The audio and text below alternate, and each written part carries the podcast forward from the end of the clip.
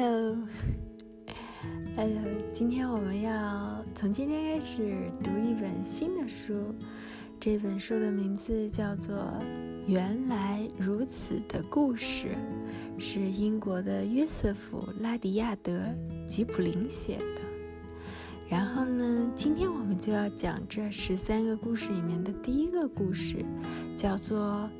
鲸鱼的咽喉为什么很小？鲸鱼的咽喉为什么很小？啊，我亲爱的孩子，很久很久以前呀，大海里有一头大鲸。这头大鲸吞吃海里的各种鱼和其他的动物，它吃鳐鱼。鲸鱼、梭鱼、硬鳞鱼、比目鱼、亚罗鱼，也吃海星和螃蟹，还吃总是扭动着长长身子的鳗鱼。总之，它用它那张大嘴巴吞食它能够在大海里找到的所有的鱼。吃到最后呀，大海就剩下一条小鱼了。那是一条非常机灵的小鱼，它灵巧地游在大鲸的右耳朵后面，这样大鲸就没有办法吃到它了。鲸竖起尾巴，直起身子说：“我真饿呀！”小鱼机灵地低声问：“高贵而仁慈的鲸，你尝过人的滋味吗？”“没有。”鲸回答说。“那滋味到底如何？”好吃极了，小鱼说：“只是有点吱吱叉叉的。”那就去给我弄些人来吃。”鲸说，用尾巴把海水搅着，泡沫四溅。你一次吃一个人就够了，小鱼说：“如果你游到北纬五十度、西经四十度的地方。”这一点真是不可思议！你就会发现，大海中有一只救生筏，救生筏上有一个从沉船逃生的水手，水手光着膀子，只穿一条蓝色的帆布裤，帆布裤有一条有一副吊带，这个吊裤带，身边还有一把大折刀。不过，我得清楚地告诉你，那个水手是一个足智多谋的人。于是，鲸便以最快的速度向北纬五十度、西经四十度的地方游去。它游呀游呀，最后果然看见大海中有一只救生筏。救生筏上果然有一个水手，水手果然只穿着一条蓝色的帆布裤，裤子果然有一副吊裤带，另外还有一把大折刀。金发现那个水手的脚拖拽在水里，他是经妈妈允许才用脚划水的，要不然他绝对不会把脚伸到水里面，因为他是个足智多谋的人呀。鲸张开了他的大嘴巴，他张呀张，张的嘴唇都差点碰到尾巴了。接着，他一口吞下了那个水手。连同水手乘坐的救生筏，还有他穿的那条蓝色的裤子，还有那一副吊裤带和那把大折刀，他这一切呀，都一口吞进了他那热乎乎、黑洞洞的肚子里面。然后呀，他扎了扎嘴巴，直起身子转了三圈。这画里面那头鲸正吞着那个水手。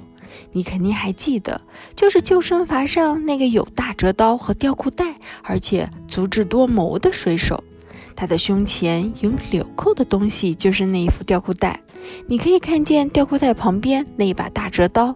他还坐在救生筏上面，但是呢，筏子已经倾斜了，所以你看不见。他左手那个白乎乎的东西是一节木头。那头鲸游过来的时候，他正试图用那一根木头划着木筏逃走。那节木头本是帆船上缘的斜径。水手的船，水手在被鲸吞下之前，把那个木头留在了水面。那头鲸的名字叫大嘴巴，水手的名字叫做亨利·艾伯特·比本斯。那条机灵的小鱼这个时候正藏在鲸的肚子下面，不然我就画出来了。海水看上去像大河奔流，因为鲸一口要吞下比文斯先生和他的木筏、大折刀和吊裤带，结果便把海水也一口往肚子里面吞。你可别忘了那副吊裤带哦。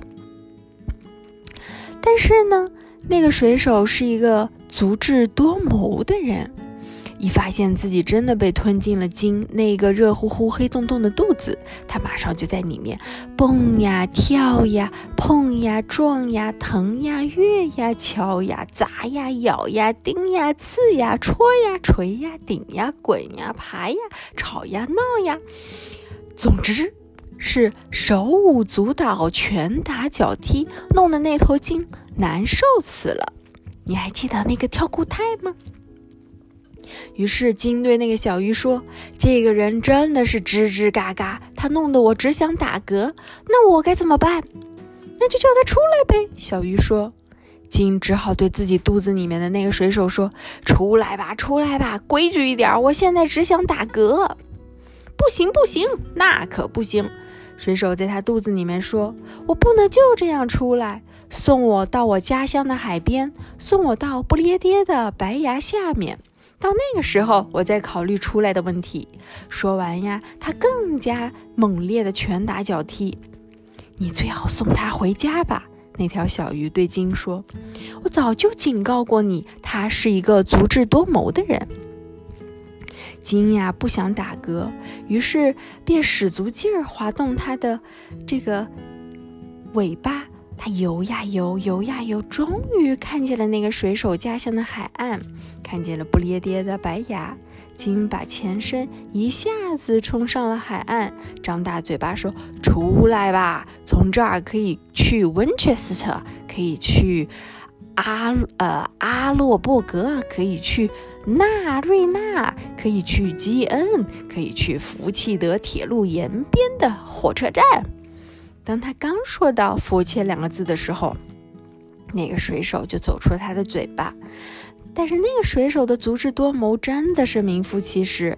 当鲸还在大海里游的时候，他早就用他那把大折刀把救生筏劈成了一个方格栅栏，并用他的吊带，这个吊裤带把栅栏扎得牢牢的。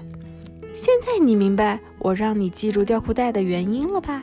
他把这个栅栏拉进这个金鱼的喉咙，让它紧紧地卡在那里。然后他哼起了两句歌谣，两句你没有听过的歌谣。我现在就唱给你听。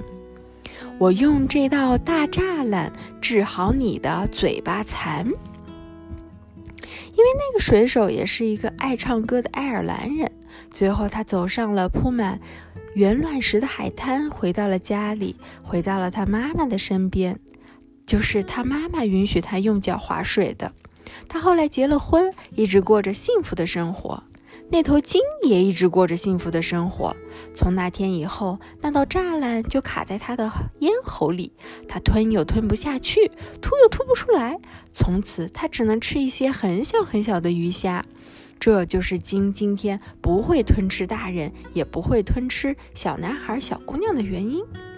那条小鱼游到了很远很远的地方，藏到了赤道门槛下面的淤泥里面去了。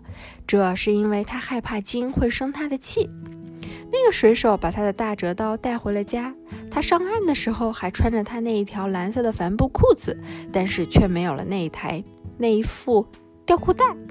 这你知道，吊裤带已经绑在了那道卡在鲸鱼喉咽喉上的那个栅栏上了。这个故事。到此也就讲完啦，是不是觉得很搞笑？这是一个关于金鱼的咽喉为什么那么小的故事。嗯，明天呀，我们再说新的故事。See you tomorrow.